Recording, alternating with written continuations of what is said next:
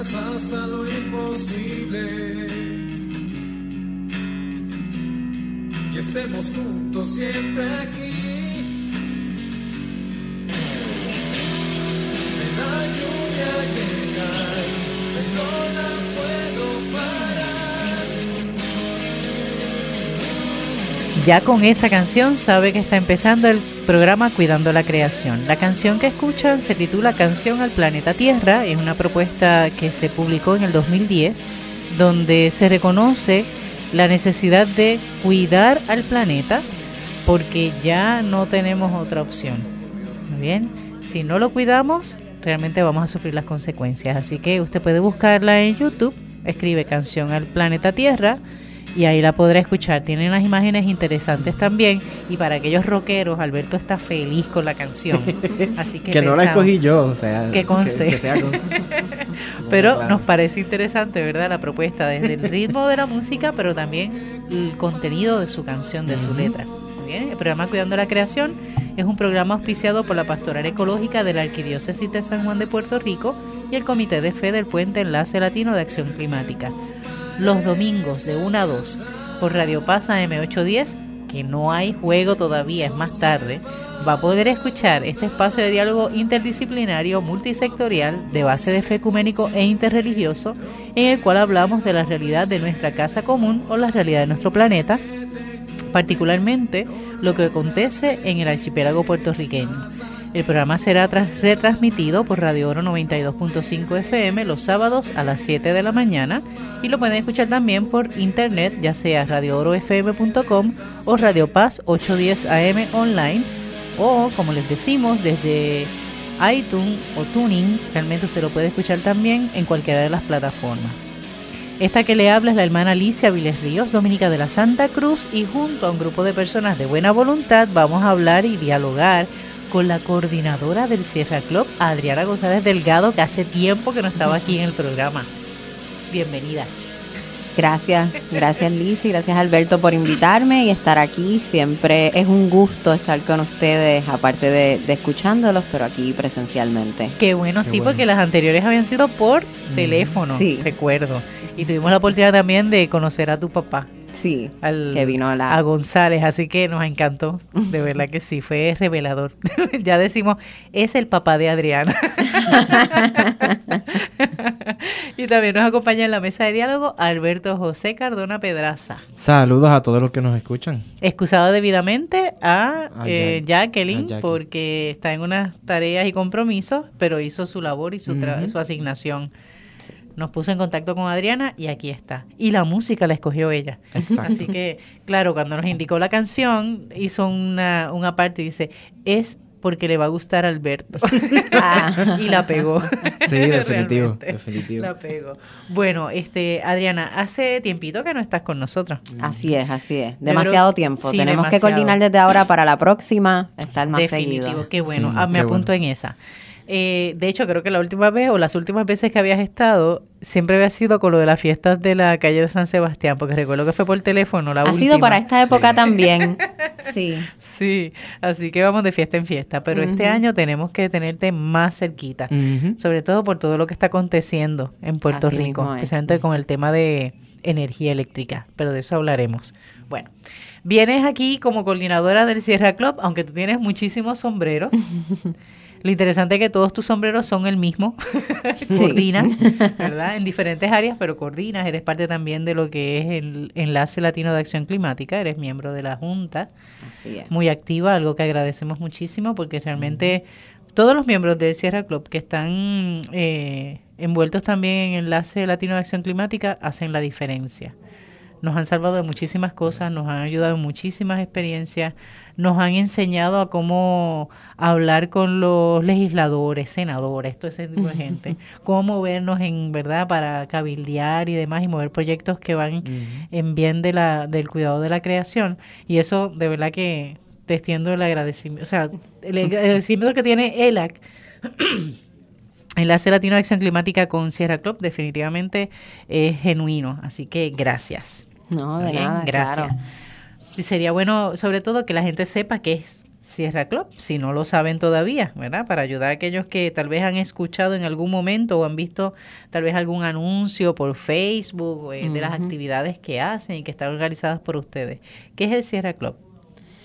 Sí, no, gracias, ¿verdad? Obviamente al, al puente siempre por este espacio. Eh, la admiración es mutua de los dos grupos, ¿verdad? Nosotros admiramos mucho todo lo que hace y ha hecho y hará el puente. Eh, y por eso siempre decimos presente cuando nos llaman para cualquier cosa, sin duda.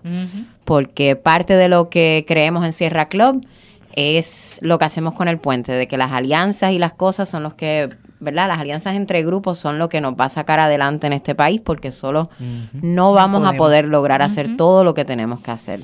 Y de esa manera el Sierra Club es una entidad ambiental sin fines de lucro que comienza en Estados Unidos hace más de 100 años, eh, en el estado de California, con la idea de que llevemos las personas a las áreas naturales para que ellas las puedan proteger a través de la experiencia, ¿verdad? Tienes una experiencia donde conoces un lugar, te gusta y eres más propenso a querer eh, salvaguardarlo. De esa manera, hace ya 15 años, cumplimos ahora en Puerto Rico en enero. En el 2005 el Sierra Club llega a Puerto Rico e instala su capítulo que trabaja a base de voluntarios. Tenemos un comité ejecutivo de voluntarios donde coordinan y llevan la visión de la organización. Nuestra misión es explorar, disfrutar y proteger el planeta. Y eso lo hacemos de diversas maneras. Tenemos, por ejemplo, una campaña de basura cero, donde, aparte de muchas otras cosas, damos talleres en escuelas, talleres en nuestra oficina, para asegurar que la gente tenga la información necesaria del manejo de desperdicios sólidos en Puerto Rico y podamos buscar reducir la cantidad de desperdicios que llevamos a los vertederos. Famoso basura cero, lo dicen otros por ahí. Eh, y esa es la parte que nosotros pues siempre hablamos de, de talleres y, y que llevamos a la gente. Tenemos un componente de lo que es política pública, que de eso vamos a hablar un poco más. que en eso nos ayuda un montón en ELAC. Eh, ahí hemos trabajado diversos temas, pero actualmente nos enfocamos en lo que son los temas de energía. Eh, como sabemos, después del huracán María, el tema de energía en Puerto Rico siempre ha sido relevante, pero se ha tornado eh, más del día a día por todos los cambios que están ocurriendo.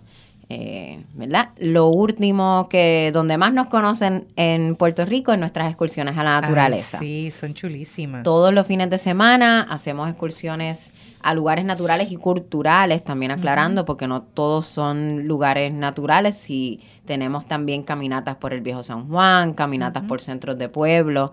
Y estas son actividades coordinadas por un grupo de voluntarios, de personas que quieren llevar a otras personas a, a estos espacios naturales y yo creo que eso es lo que lo hace tan especial, ¿verdad? Eh, pueden encontrar nuestro calendario en nuestra página web, que es puertorico.sierraclub.org, o si buscan en cualquier buscador en línea Sierra Club. Puerto Rico, les Le va a a aparecer aparecer. nuestra página web y ahí está el calendario. Eh, hacemos excursiones, eh, de las últimas que yo he ido fue al Observatorio de Arecibo, ¿De por ejemplo, que, que es una nueva que estamos haciendo donde se visitan lo que es el área de, de control. Y Mm. unas cosas bien interesantes que tal vez en unas visitas usuales no puedes ver, eh, lo estamos haciendo. Así que el Sierra Club, como digo, es un es una organización con muchas áreas y eso es lo que la hace bien rica porque los voluntarios pueden ya sea participar de una excursión a la naturaleza y observar aves. Tenemos en- ahora en las navidades varias de observación de aves, que la gente que le gusta eso sabe que en el invierno vienen muchas aves migratorias y nos gusta ir a, a observarlas y admirarlas. Y también tenemos unas partes que son mucho más educativas y de acción, como decimos, donde damos talleres en las escuelas. Eh, tenemos unas oficinas en Río Piedra, en el pueblo de Río Piedra, donde hemos estado Son las nuevas oficinas, ¿no? eh, bueno, ya llevamos dos años, pero siempre la es gente, el, el nuevo lugar. eh, siempre estamos reinventándolos y Ajá. buscando atraer personas al espacio. De hecho, hace una semana, el pasado 7 de diciembre, tuvimos nuestra feria de regalos ecoconscientes y locales con más de 200 personas que nos visitaron. Describe lo que es un regalo ecoconsciente. Es un regalo que, primero que nada, la inversión que tú haces va a ir hacia una ente que está consciente con el ambiente y es local. aunque Ese es como nosotros lo definimos, pero que también te ayuda a reducir lo que es tu desperdicio Muy bien. que vas a producir al final. Eh, teníamos, eh, por ejemplo, unas productoras de papel reciclado que hacían artesanías con papel reciclado. Qué bien. Eh, y hasta teníamos eh, el grupo de Y no había luz que estaba presentando su libro eh, ecológico, que es una producción local para niños con un tema educativo ecológico. Así que ves, teníamos... Se llama No había luz. Y no había luz, es un grupo Y de no teatro eh, que sacaron ahora, que también van a estar en nuestra asamblea en enero. Qué bien, qué chévere. A mí me gusta mucho eh, la labor que realizan en el Sierra Club porque habla ella de los eh, de los voluntarios y ahora se le llama a los voluntarios realmente los que hacen trueque solidario. También.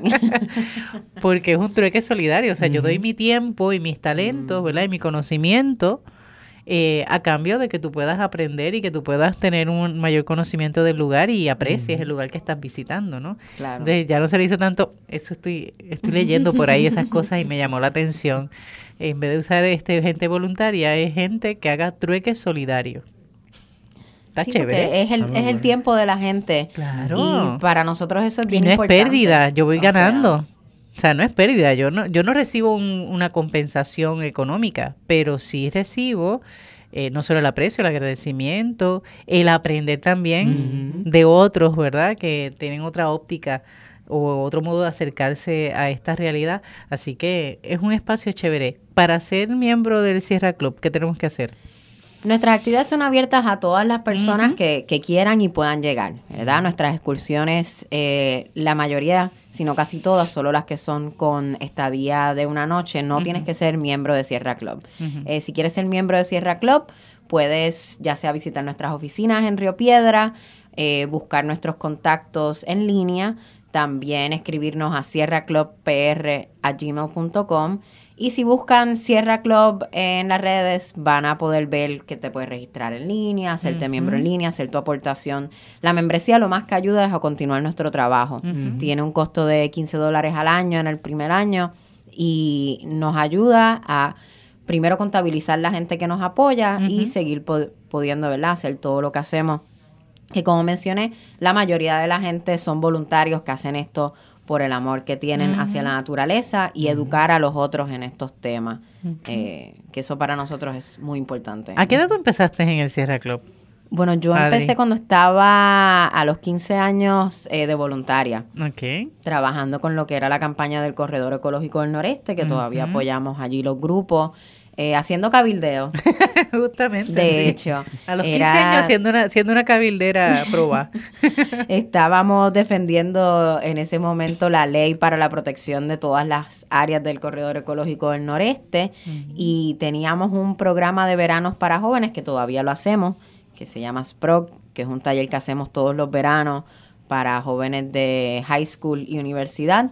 Y donde pasamos una semana discutiendo los problemas ambientales actuales de la isla Qué y bien. herramientas de liderazgo para poder ser parte de la solución, como decimos. Y allí salí de esa semana y estábamos en el Capitolio, me acuerdo, en agosto, eh, haciendo cabildeo para defender el corredor ecológico del noreste. Y ella sabe las técnicas y les dice a uno, dice, no entres por aquí, entra por este otro lugar. no vayas vestido Bien. identificado con el, con el Con logo de la camisa, para que no camisa te para que no te aguanten, sino ve como un ciudadano normal. Así mismo es. Ya tiene la experiencia. No voy a preguntarle la edad que tiene ahora. No, no, todavía 28. ah, son 28, todavía- Son 13 años de experiencia Sí, ahí. sí. Ahí. Eh, ¿verdad? bien. Pero nosotros en el Sierra Club, eh, como mencioné al principio, son las alianzas lo que nos hace la ha, diferencia. ha ayudado a llegar lo que estamos aquí, ¿verdad? El trabajo que hace el puente, por ejemplo, y nosotros nos sumamos a ellos y viceversa, eh, da la fuerza. Hemos visto en los pasados años, hablando, por ejemplo, de la caminata, de- del cambio climático, cómo ha crecido mientras más grupos se unen. Y eso es lo importante. Yo le digo, la gente me pregunta, pues, ¿cómo me involucro con el Sierra Club? Yo siempre digo, tú puedes desde ir a una excursión a la naturaleza, eh, tomar ese tiempo de, de disfrutar de los espacios naturales de Puerto Rico hasta ir al Capitolio, ¿verdad? Porque no, no todas las actividades son para todo el mundo, pero sí todo el mundo tiene una manera de aportar. Y nosotros eso es lo que buscamos muchas veces, de tener una variedad de formas de que la gente se pueda involucrar, ya sea desde en la educación propia hasta en tomar acciones como ir a alguna marcha o, o algo así. Así que hay, hay es- diferentes alternativas para las diferentes posibilidades de cada uno. Así que la excusa es el ambiente. Usted aproveche Aprovechen. hacerlo. Qué bien. Eh, Adriana, ¿alguna actividad que tengan así en estos días? Por ejemplo, ustedes mencionan que hacen actividades eh, semanales. En este tiempo de Navidad, ¿tienes alguna? Ahora en Navidad tomamos... Porque estamos ahora mismo- Próximamente, el ¿Hay receso próximo no? fin de semana, ese fin de semana, de hecho, del 21, es el. Donde tenemos las últimas excursiones y tenemos un receso. Ay, merecido Eh, receso. Merecido receso, como saben, son voluntarios, como les mencioné, la gente que hace las excursiones. Pero ya va a estar saliendo, sí, el calendario de enero, febrero y marzo, así que pueden, aunque sea, ir planificando cuáles son las excursiones próximas que quieren visitar. Y en enero 25 tenemos nuestra asamblea anual desde el mediodía en nuestras oficinas en Río Piedra, que siempre decimos que las navidades se acaban con la asamblea de Sierra Club, luego de las fiestas de la calle San Sebastián, para poder seguir extendiendo las fiestas. ¿Y esa Así asamblea va a ser en qué fecha? Es el sábado 25 de enero, desde el mediodía, en nuestras oficinas en Río Piedra. Eh, vamos a tener música, compartir. eh, vamos a tener el grupo, como mencioné, de teatro y no había luz, presentando su obra para, para niños y mucho compartir. Y también información sobre lo que es el Sierra Club, sobre lo que hemos estado haciendo este último año y lo que pensamos hacer este próximo año. Qué bien. Excelente. Así que ya usted sabe, yo recuerdo que la primera actividad que yo fui organizada por ustedes fue para visitar en Barranquita la experiencia con los cucubanos. Ah, sí. Espectacular. Caminé como una demente. Quienes me invitaron. Ahí saludo a Titi, eh, María Luisa Rodríguez, eh, mejor conocida como Titi, y sus hermanas. Fuimos y caminamos terriblemente, pero valió la pena, de verdad. Valió la Aquellas pena. cuestas me sacaron el alma.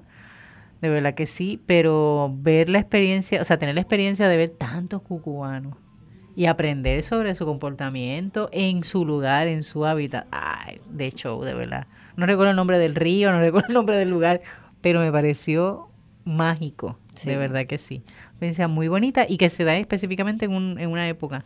Sí, No esa se es puede una época pasar- del año nada más, por no eso recuerdo si es tienen... marzo o, en ma- o hasta mayo. Marzo yo creo que es la fecha más o menos. Sí, yo entiendo que es como el prin- los principios meses del año, pero no, Sí. no en enero. Correcto. Y yo sé que, que fue maravilloso. Esa noche fue de verdad otra cosa. Claro, después de regresar en la caminata. La caminata claro, para atrás decía, siempre. Los cucubanos, los cucubanos. para no olvidar el enfoque, ¿verdad? De lo que, de lo que se no, quería. claro. Pero era que valió la pena. Fue, valió la pena y la alegría. El compartir ese espacio, la orientación y el contacto directo. Después de eso fue una. La otra experiencia que tuve fue kayakeando que ahí conocí a este al director, eh, se me fue Cano, Alcano. a Cano, que Claro. estuvo de bateador emergente, porque a quien le tocaba se enfermó del estómago y le tocó a él. Y yo decía, DH, él tiene un, él tiene un kayak de esos que se controlan eh, la dirección con los pies. Con los pies. Ah, y uno acá con el remito este para adelante.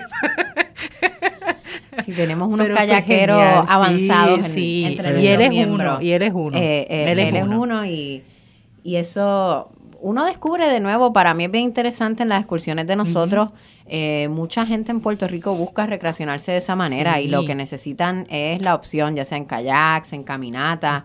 eh, eh, he tenido la experiencia de personas que me dicen, no, Bicicletas también ustedes la bicicleta, A mí hacen. me gusta hacer esta actividad, pero pues a veces no tengo nadie con quien hacerla.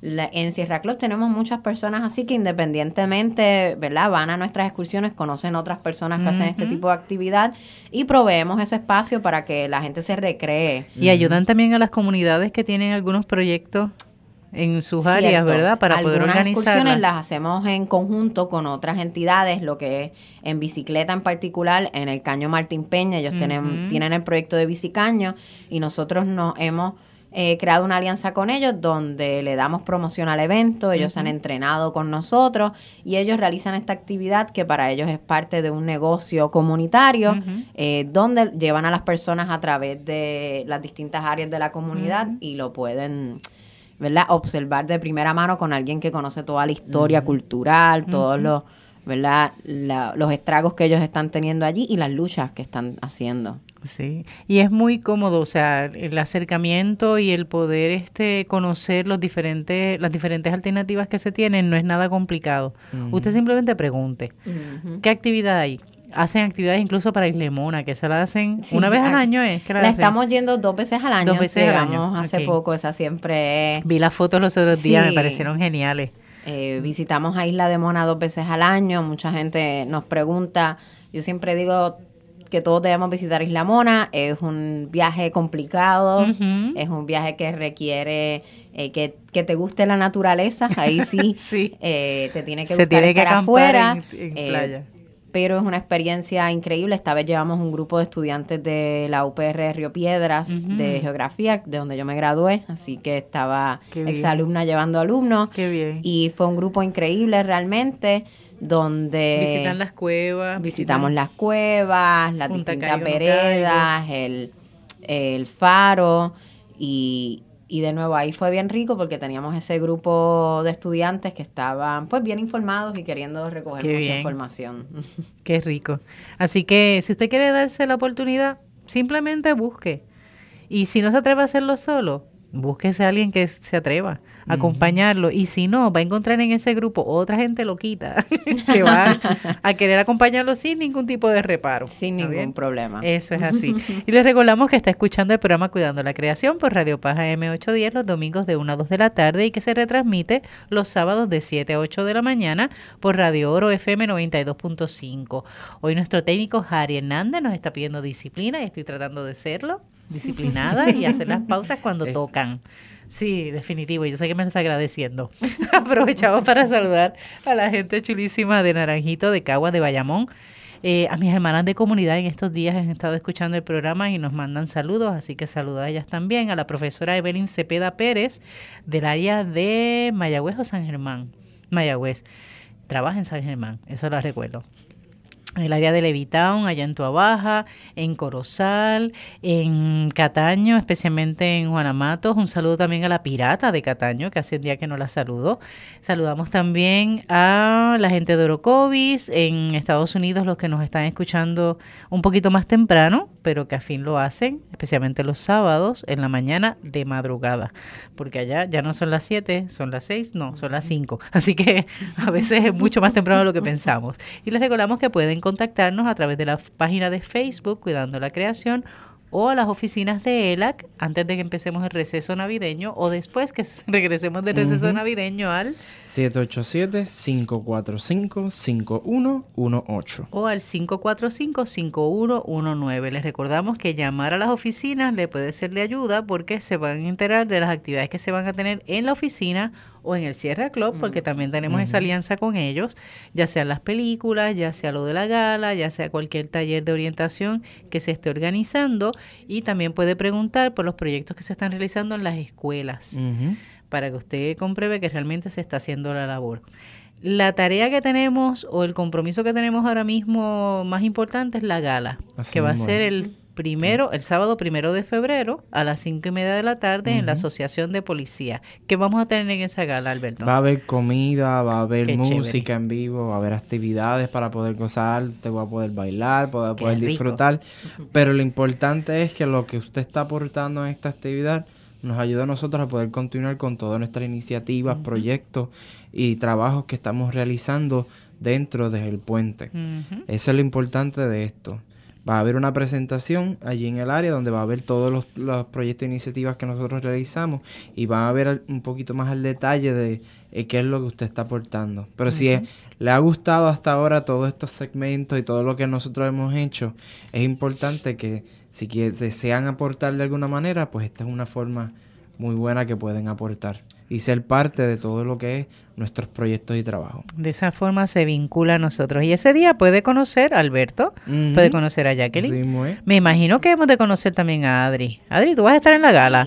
¿Tú vas a estar en la gala? Yo estoy y un grupo grande del Sierra Club. Ave vamos a sí, María, estar qué chévere, ahí. excelente. Eso nos alegra un montón. Así que ya sabe, llame a las oficinas. Si no, puede contactarnos a través de eh, la página de ELAC. de enlace. De enlace si latino entra a la página de nosotros, sí. Si entra a la página de nosotros, va a haber un evento donde está el enlace para que ustedes puedan, que puedan conseguir sus taquillas. Perfecto. Y si no domina la tecnología, llame a la oficina para que entonces pueda hacernos llegar la, la información de cómo adquirir su boleto para participar de la gala y celebrar con nosotros los cinco años, que esos son, creo que es el año madera. Madera. Así que ya con eso nos vamos ambientando. Vamos a ver cómo la vivimos ese día. Bueno, la primera parte del programa hemos estado hablando con Adriana González Delgado, quien es coordinadora general del Sierra Club, y nos ha estado hablando de lo que es el Sierra Club, ¿verdad? Esta organización que lleva más o menos 100 años, que se funda en California para cuidar las áreas ambientales y sobre todo hacer que las personas se relacionen con los espacios ambientales creen una conciencia desde la relación íntima y cercana con los con los bosques, etcétera. Llega a Puerto Rico esta organización en el 2005 y desde entonces está haciendo un trabajo de cabildeo para proteger algunas áreas como fue el corredor del, del noreste. Eh, cabildeos también con respecto a energía eléctrica y de eso vamos a hablar en esta segunda Ahora. parte del programa. Aparte también de todas las actividades que realizan de no, so- no es tanto de entretenimiento, es de conciencia ambiental. eh, en espacios naturales, en espacios también culturales y cómo usted puede ser parte de este de esta asociación o de este club, muy sencillo. Usted o puede participar de las actividades directamente o hacerse miembro, ¿verdad? A través de, de las páginas del Sierra Club y ahí le dice cómo usted ser miembro permanente y no se va a equivocar. Ahora, si usted desea ser voluntario o esa persona que hace trueque solidario con esta organización, al igual que con ELAC, que lo puede hacer también, es simplemente acercarse y disfrutar del espacio. Obviamente, si lo hace de forma formal, por valga la redundancia, implicará entrar en un proceso de formación y de preparación, pero eso es posible. Así que le animamos que lo haga, que sea miembro y que simplemente vaya de paseo que usted verá que no va a ser un paseo meramente, va a ser una transformación en su vida porque va a conocer a Puerto Rico desde otra óptica. ¿Está bien? Así que les animamos. Ahora, Adriana, si bien es cierto que ustedes han trabajado todo esto bien bonito, bien chévere, bien ecológico, ¿verdad? Bien friendly, hay otro tema que no necesariamente es tan suavecito y tan llevadero, ¿verdad? Como relacionarse con el ambiente, cuando hablamos de la realidad de energía eléctrica. Porque uno de los trabajos que se han realizado desde el frente de Sierra Club, como del frente de Enlace Latino de Acción Climática, o como tú bien le llamas, el puente, es trabajar con el tema y la problemática o el reto de la energía eléctrica en Puerto Rico. Están, al igual que Enlace Latino de Acción Climática, en la mesa de, eh, mesa, ¿cómo le dicen? Ustedes son miembros de la mesa De- de diálogo, eh, de diálogo mesa de diálogo coalición. coalición que representan a Puerto Rico y a toda la, la, el la población de Puerto Rico ante lo que es el ente Autoridad Energía Eléctrica. ¿Qué está pasando en Puerto Rico, especialmente después de María? ¿Qué está pasando recién? ¿Está bien? Sabemos que ustedes se han involucrado en este proyecto de Queremos Sol, que en otras ocasiones hemos hablado sobre este proyecto, pero ¿qué es lo que está ocurriendo? ¿Cuál es la actualidad? Claro. Ponnos al tanto. Hay muchas cosas pasando eh, y hasta las personas más sabiendas de, de estos Ujú. eh, se confunden, pero para nosotros lo más importante primero que nada es que la gente entienda que vienen unos cambios en Puerto Rico que, que necesitamos evitar. Ok. Eh, dando un paso hacia atrás, en Puerto Rico llevamos ¿verdad? desde muchos años quemando lo que son combustibles fósiles. Tenemos unos combustibles que son extraídos de la naturaleza para ser quemados para producir energía. Eso es el petróleo, por ejemplo. Aquí quemamos petróleo, igual que como lo utilizamos en los carros, en unas plantas gigantes que tenemos en diversas áreas de Puerto Rico, donde se quema petróleo Bunker C para que podamos prender las luces en nuestros hogares. Y por muchos años la relación que hemos tenido con este tipo de energía es que te llega un, ¿verdad? una cuenta de luz a tu casa y tal vez no te gustó la cantidad. No entiendes tampoco no qué te están entiendes muy bien por qué te están cobrando. eh, lo pagas y sigues esperando tal vez de, de apagar el aire un poco más si quieres reducir la cantidad. Eh, y rezando de que haga brisa en la noche para no tener que pasar tanto calor. Aparte de- del petróleo que se está quemando, se quema también lo que es carbón, que es también un, un combustible fósil. El carbón que tenemos en Puerto Rico se extrae desde Colombia y lo traen acá y lo queman en el sur de Puerto Rico, que como es de conocimiento general, causa una- unos estragos grandes en lo que es la salud de las personas que viven aledaños a donde se quema el carbón y causa también estragos de salud donde se depositan las cenizas, porque donde fuego hubo, cenizas quedan. Ujú. Y como hemos visto en Guayama, el manejo de este desperdicio tóxico es bien complicado eh, y para poder eliminar ese problema lo que tenemos es que cerrar esa planta de carbón, de eso estamos, ¿verdad? De quema de carbón, de eso estamos bien seguros.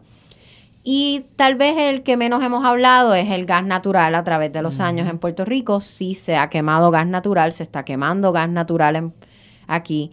Y con lo primero que empezamos es cambiándole el nombre. No es gas natural, es gas fraqueado o gas metano.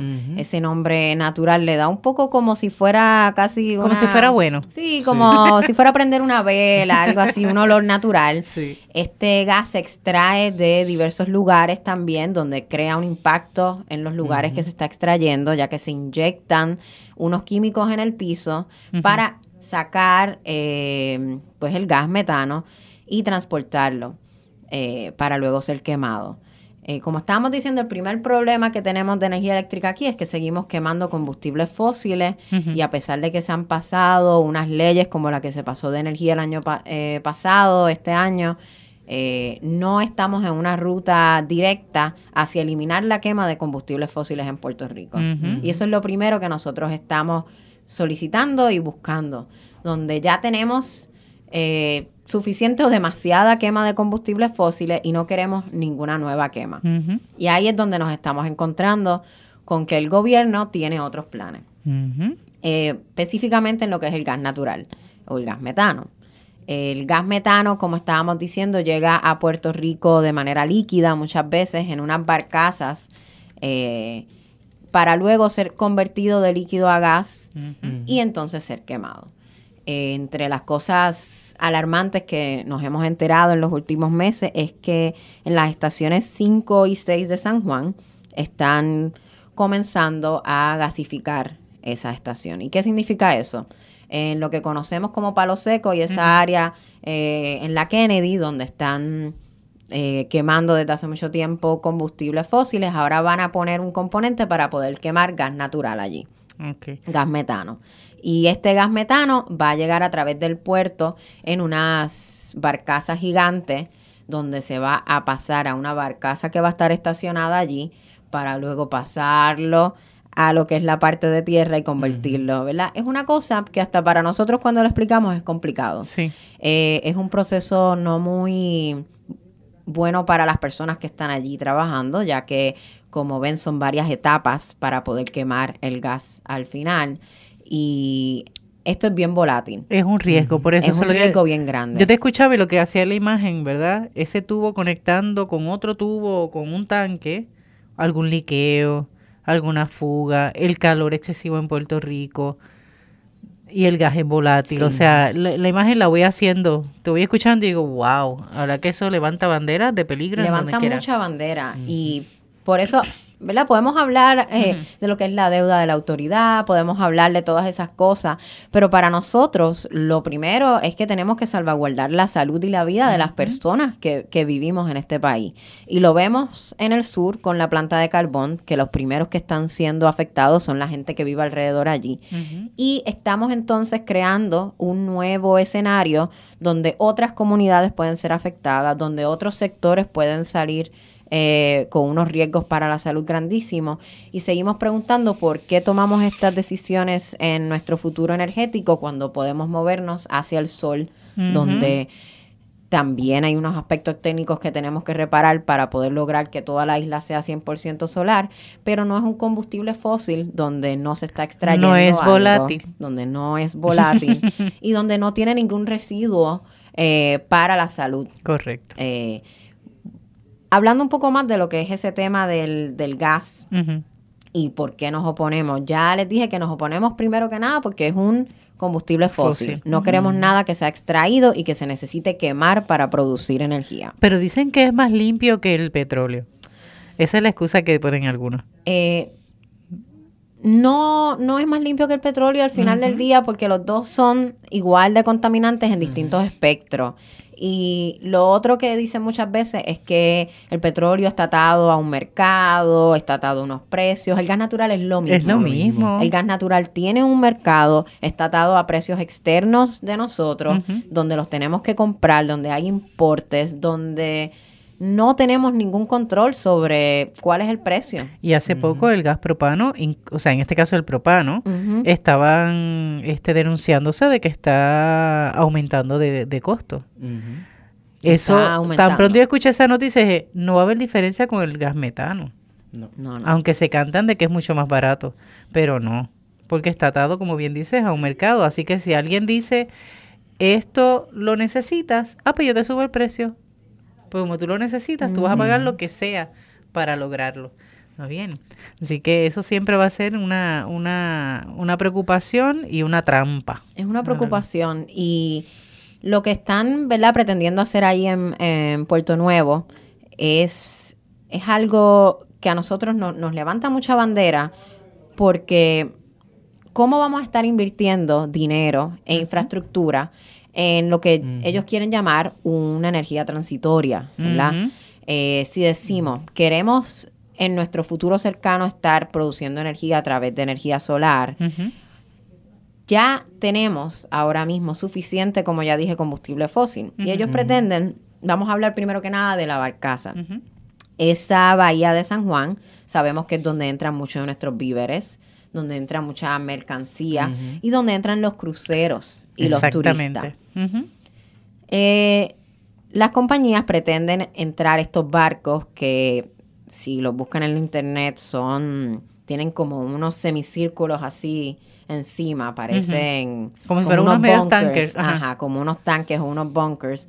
Entrar estos barcos por la bahía de San Juan, de nuevo, donde hay muchas otras mercancías, esto es un combustible bien volátil, eh, y traerlo a otro barco que va a estar estacionado allí.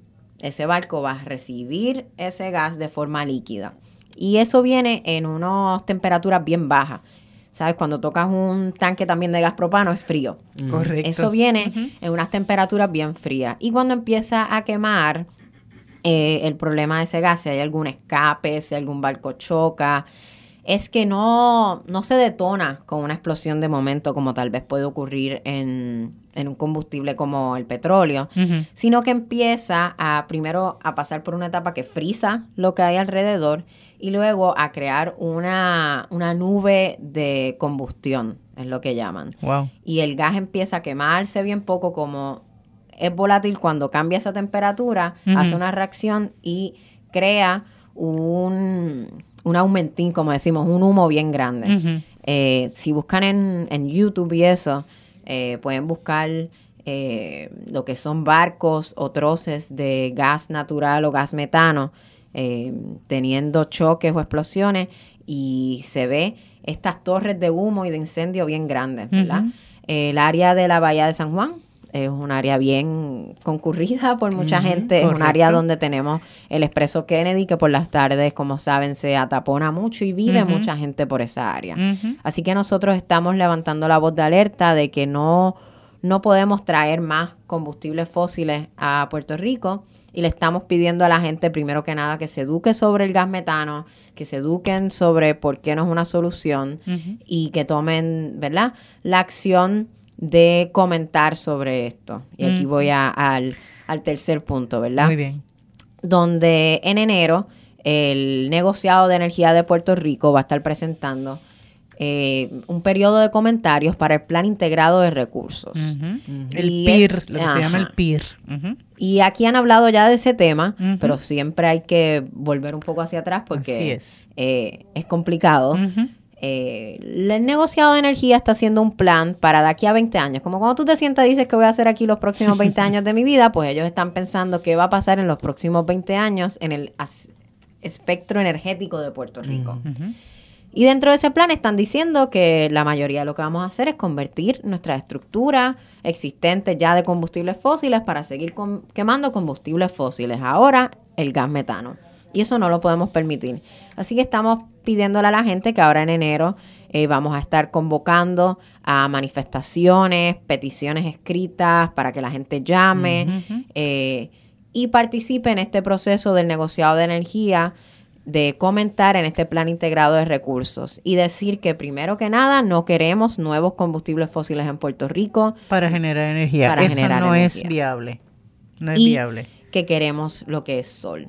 Y, y, ¿verdad? La propuesta de nosotros se llama Queremos Sol, la pueden buscar en línea eh, y es observando la geografía de Puerto Rico. Nosotros tenemos lo, lo, ¿verdad? lo esencial para tener tanta energía solar. Tenemos una gran cantidad de techos, tenemos una gran cantidad de parkings, tristemente. Tenemos mucho lo que llaman en inglés brownfields, que son vertederos que ya han sido contaminados, áreas que no pueden ser utilizados para agricultura.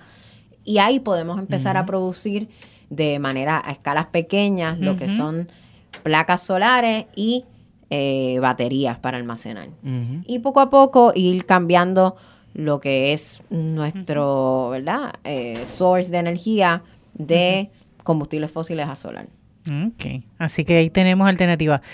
Nos mencionas, por ejemplo, el que podemos eh, pronunciarnos, ¿verdad? En esta, en este proyecto de, de negociado de energía de Puerto Rico, eh, sobre todo para expresar, ¿verdad? Que el plan como lo tienen ahora, ahora mismo, el plan integrado de recursos, no va bien encaminado. No. Es en enero. ¿Dónde podemos ir o a dónde podemos eh, enviar nuestra, nuestra, nuestro parecer o nuestra opinión y hasta qué fecha? Porque había escuchado que del 13 al 17 es la, las vistas que se tienen del negociado. Bueno, hay, hay varias fechas. Ah, ok. Hay varias fechas. eh, porque, por ejemplo, el 14 de enero hay unas vistas, pero esas son técnicas. Ah, ok. Eh, el 11 de febrero. Ah, pasamos al 11 de sí, febrero. es lo que a mí me han apuntado como las vistas públicas. Oh. De todos modos, el 14 de enero son las vistas técnicas y estamos pidiéndole a la gente que, que se den cita, a los que puedan, claro, el 14 de enero desde la mañana en el En- negociado de energía que son en el edificio Seabourn en Atorrey. Ay, son nombres tan, tan Sí. interesantes, con tanta historia. Sí.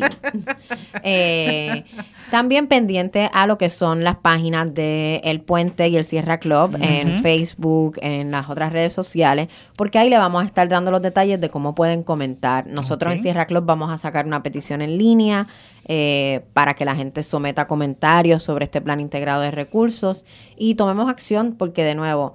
eh, no podemos dejar que lo que llamamos el business as usual continúe eh, quitándonos la oportunidad de cambiar lo que pasó durante María. Nos acordamos que mucha gente sufrió, eh, mucha gente, ¿verdad? Le faltó la energía, que es un derecho. Y con la creación de sistemas más pequeños, de instalaciones de emergencias solares, podemos lograr que no se repita lo que ya ocurrió. Guayama, ¿cuándo fue que logró recuperar la energía después del huracán? Como, si no me equivoco, como en noviembre. En noviembre. Cataño también. Pero, por ejemplo, Bayamón fue en enero. Y Bayamón es una es parte de la zona metropolitana, que uno pensaría que iba a ser en enero mis papás todavía estaban sin energía. Y eso es impensable. Así que hubieron pueblos que mucho sí, más. hubo más. De hecho, todavía hay gente que está sufriendo los estragos de no tener energía, que también han tenido, gracias a Dios, la oportunidad de hacer sus pequeños grupos o su pequeña eh, espacio para generar energía, porque han habido organizaciones que se han movido para eso. Sí. ¿verdad? Sé que el Sierra Club ha estado, ha estado trabajando en algunos proyectos en algunas comunidades distantes o aisladas para que puedan ser resilientes. Ujú. ¿Está bien? Y así otras organizaciones han ayudado, pero eso lo que se quiere es que no quede solamente de forma aislada, sino que sea el proyecto de Puerto Rico. Así mismo. Que realmente cuando miremos nuestra historia podamos decir, Puerto Rico realmente aprendió o se puso de pie como tocaba después de pasar el embate de Irma y María, de esos dos huracanes, aprendiendo de sus errores. Y lo que estamos aquí es retrasando ese aprendizaje. Ya sabemos que el sol está ahí. No se va a mover, digo, a menos que haya ¿verdad? un desastre, pero eso no está planificado por ahora y no lo hemos contemplado. Está ahí, sale todos los días, no importa que haya, so- eh, haya sombra por las nubes, como quiera, hay una energía que se recibe y se puede captar. Hasta la resolana funciona para esto. ¿Por qué no aprovecharlo? ¿A qué le tenemos miedo realmente? ¿verdad? Al aspecto económico. Es, una, es, una- es un factor, pero no que beneficia a todos. Eso es un factor económico que beneficia solamente a unos pocos Y en el este factor proceso. económico, de, están buscando invertir millones de dólares en estas infraestructuras de gas natural. Nuestro primer argumento es que ¿por qué estamos gastando en infraestructura de algo insostenible? Que ellos ¿Por mismos qué no reconocen que es temporera. Claro. Porque se supone que para el Es 2000, ¿qué temporera. era? 2050, 2048, es que ya no sé ni Sí, cuándo ha cambiado 2050, tanto la pero fecha. nosotros, o sea, decimos que no vamos a llegar a esas metas si se invierte en Claro. Sabemos que los fondos públicos son muy limitados ahora mismo aquí en. Puerto Rico y los fondos públicos actuales deben ser utilizados para ir transicionando lo que ya tenemos hacia energías renovables. No se pueden crear nuevas infraestructuras ni nuevos espacios para atraer un combustible fósil. Eso es sencillo. Así es. ¿Y vas a decir algo, Alberto? Sí, que dos cositas.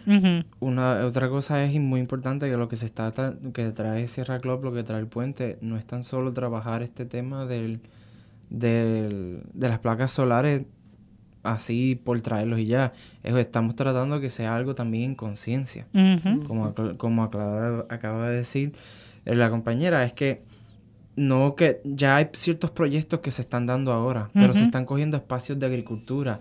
Se, eh, yo conozco de casos donde se han secado humedales para, para Que es poner estos pro- absurdo. estos espacios, exacto. Habiendo otros espacios para poder este ponerlo. Que tenemos que trabajar estos proyectos y estas iniciativas con una conciencia un poco mayor.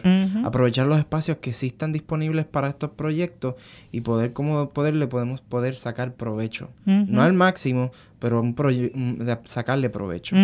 Definitivo, ser más cónsonos también, porque no nos garantiza. O sea, yo, yo vivo en Cataño, ¿está bien? Y cuando yo te escuchaba, por ejemplo, volver otra vez a hacer el hincapié, que es pasar por la bahía de San Juan, que yo digo bahía de Cataño porque realmente, ¿verdad? Es- es Estoy en Cataño, lados. es de ambos lados. Pero esa bahía de San Juan, que veo pasar los cruceros, que veo pasar los cargueros de, de comida, de alimentos, de todo lo que entra por esa bahía, que a su vez veo y siento y escucho, palpo, el oleaje fuerte nada más en estos días. Que el área donde nosotros residimos es un poquito más reservado, o sea, ma- está más protegido por el islote falso de, de lo que es el Parque La Esperanza que es, es producto de lo que se dragó para poder este entrar los cruceros en la década de los 40 por Sí, ahí sí. y que eso nos sirva a nosotros de barrera pero el oleaje que entra directamente hacia el pueblo de Cataño es fuertísimo.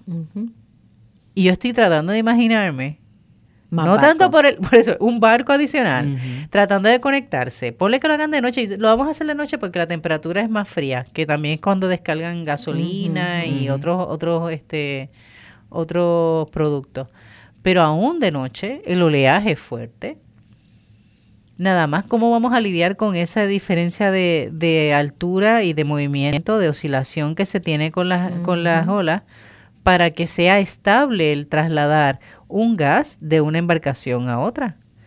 Licuado, lo que sea, olvídate cómo lo traigan. ¿Cómo tú vas a lograr estabilizar? Porque no es, una, no es en el área del sur, que podríamos tener la ventaja de que es un poquito más tranquila, calmado. más calmado, pero en el área norte el oleaje es fuerte, aún dentro de la bahía. Y yo soy testigo de eso, y los que vivimos en Cataño lo sabemos. Así que por ese lado, eh, me parece un riesgo absurdo, pero en eso es lo que se ha empeñado el gobierno, no importa quién está arriba, el gobierno y las personas que están detrás, ¿verdad? Eh, definitivamente se está moviendo mucho dinero que solamente va a beneficiar a unos pocos. Y mientras tanto nosotros seguimos, no solamente pagando una cuenta de energía eléctrica, que no entendemos lo que nos cobran, que vemos que cada vez se le añade más para por mm, algo ambiental, por todos los cargos esos extras, cuando uno viene a veces, pero si yo consumí menos energía de lo que realmente son los cargos, los cargos. que es lo que lo que encarece, ¿verdad? Y aparte de eso, no tener la seguridad de que cuando lo necesitemos realmente pueda estar en pie esa energía. Porque es así.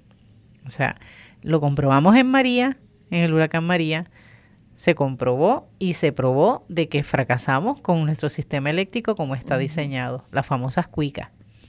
Y eh, tal vez algunos que nos escuchan pensarán que, por ejemplo, Lautier, que es, es el, es el cuco en este caso, ¿verdad? De los empleados porque este, protestan si decimos que vamos a, a poner un sistema de placas solares para generar energía. Lautier nos sorprendería porque Lautier está a favor de este proyecto de Queremos Sol, Ellos, ellos entienden como, que es necesario. como, ¿verdad? Como grupo que Ujú. no, no tenemos un futuro en la quema de combustibles fósiles Ujú. y que la transición de la generación de energía en Puerto Rico tiene que ser solar. Eso ellos lo tienen bien claro. Y, ¿verdad? Para nosotros continúa... eh, necesitaríamos otro día para hablar de lo que es la gobernanza del sistema eléctrico en Puerto Rico. Eso eh, se cae de la mata, como decimos, que no está haciendo eficazmente. Eh, y lo primero que tenemos que hacer es dejar de ser simplemente consumidores de energía. Y nosotros, eh, ¿verdad? Hemos adoptado la palabra de prosumidores. Prosumidores, ¿qué nos- significa ¿verdad? eso? Somos parte de la producción de energía también. Pero más allá, somos entes que vamos al negociado de energía y les decimos, mira, no queremos más gas natural, donde nos expresamos de diversas maneras sobre esta toma de decisiones en nuestro sistema eléctrico. No podemos continuar eh, simplemente pagando estas facturas y no solicitar el servicio que nos merecemos. ¿verdad? Eh, la gobernanza, sí, otro día completo en nuestra propuesta de Queremos Sol. La pueden buscar en línea, en cualquier buscador Queremos Sol Puerto Rico.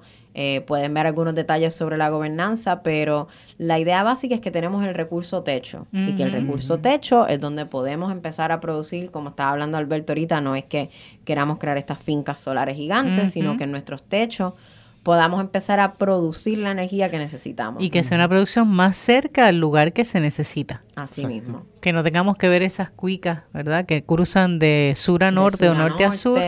Para entonces cuando haya un viento fuerte, haya un- una dificultad, ¿verdad? Fuera de nuestro alcance, de control, fuera de nuestro alcance, perdamos entonces esa, esa conexión de energía. Cuando acercamos la generación de energía a los espacios que realmente se necesitan, eso se minimiza. Esos espacios se minimizan. No es perfecto, porque no es perfecto, pero por lo menos es mucho más apropiado de lo que tenemos ahora mismo. Y si hay el dinero para hacerlo del proceso transitorio a gas, ¿por qué no hacerlo directamente al sol? Al sol. Así mismo es. Definitivo.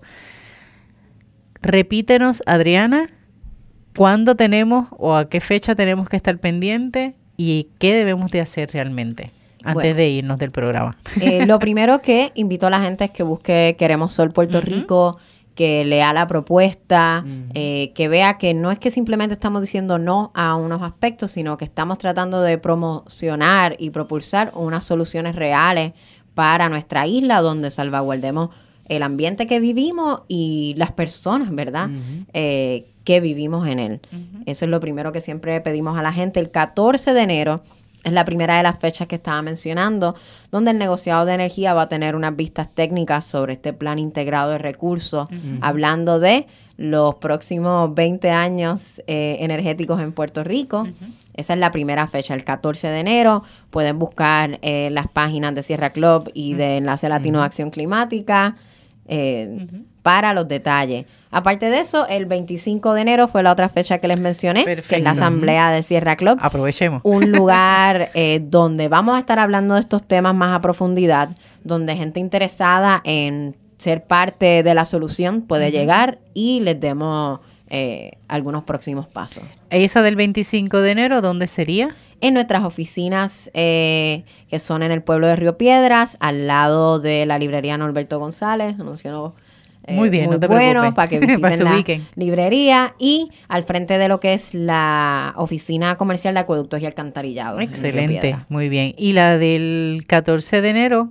en el negociado de energía en Atorrey, al lado de la estación del tren urbano Roosevelt, el edificio Seaborn. Simón, piso 8. Piso 8, 18. Ocho. 8. La última vez que yo fui fue el 8, no sé. Así Sí, que, sí. Pero usted se Allí te identifica, claro, se identifica y dice, vengo para las vistas. Ahí, rapidito lo van a pasar. Así que ya sabemos que tenemos esa responsabilidad. Gracias, Adri. Gracias a ustedes. Qué rico. Siempre aquí a la orden, ¿verdad? Espero volver más, más pronto. Con más frecuencia, Con claro más que frecuencia, sí. porque estos temas, como decimos, son Sí. bien complejos, pero a la misma vez, eh, conversándolos se entienden. En una próxima quisiéramos tener, lo voy a tirar así para que Jacqueline me escuche, quisiéramos tener a Adri y a Tata.